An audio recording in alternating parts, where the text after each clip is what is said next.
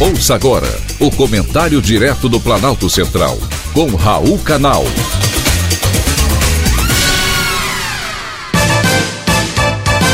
Queridos ouvintes e atentos escutantes, assunto de hoje, 7 de setembro. O 7 de setembro é comemorado o Dia da Independência do Brasil.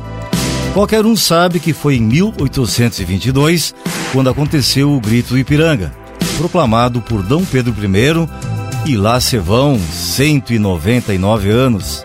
Porém, a história do 7 de setembro ganhou novos contornos a partir de 1992, quando o então presidente Fernando Collor de Mello convocou os brasileiros a vestirem verde e amarelo em um domingo, na tentativa de conseguir apoio dos brasileiros em um momento em que seu governo enfrentava denúncias de corrupção e uma crescente rejeição popular.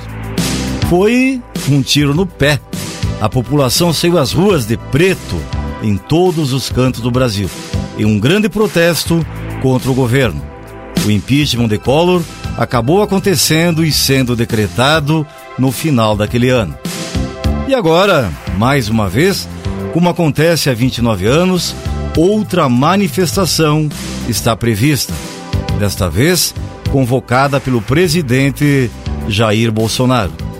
Nunca antes se falou tanto no 7 de setembro como neste ano. Com a data se aproximando, políticos, juízes e autoridades em segurança pública se preocupam com a possibilidade de agressões e de ataques às instituições democráticas.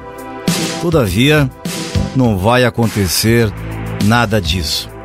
A oposição ao governo, que também tinha marcado atos contra Bolsonaro para o mesmo dia, mudou a data para 12 de setembro, um domingo.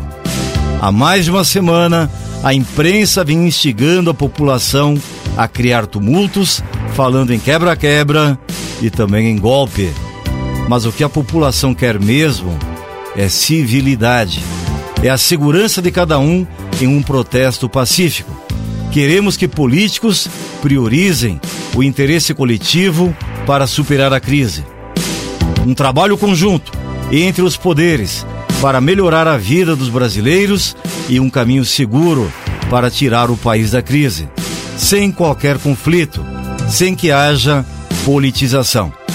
Espero que os brasileiros se unam nesse 7 de setembro, com sabedoria, e mostrem aos inquilinos dos três palácios que ficam na Praça dos Três Poderes que não queremos guerra, e sim a paz. Lembrando a cada um deles que não são reis e nem donos, são apenas inquilinos do poder. Foi um privilégio ter conversado com você.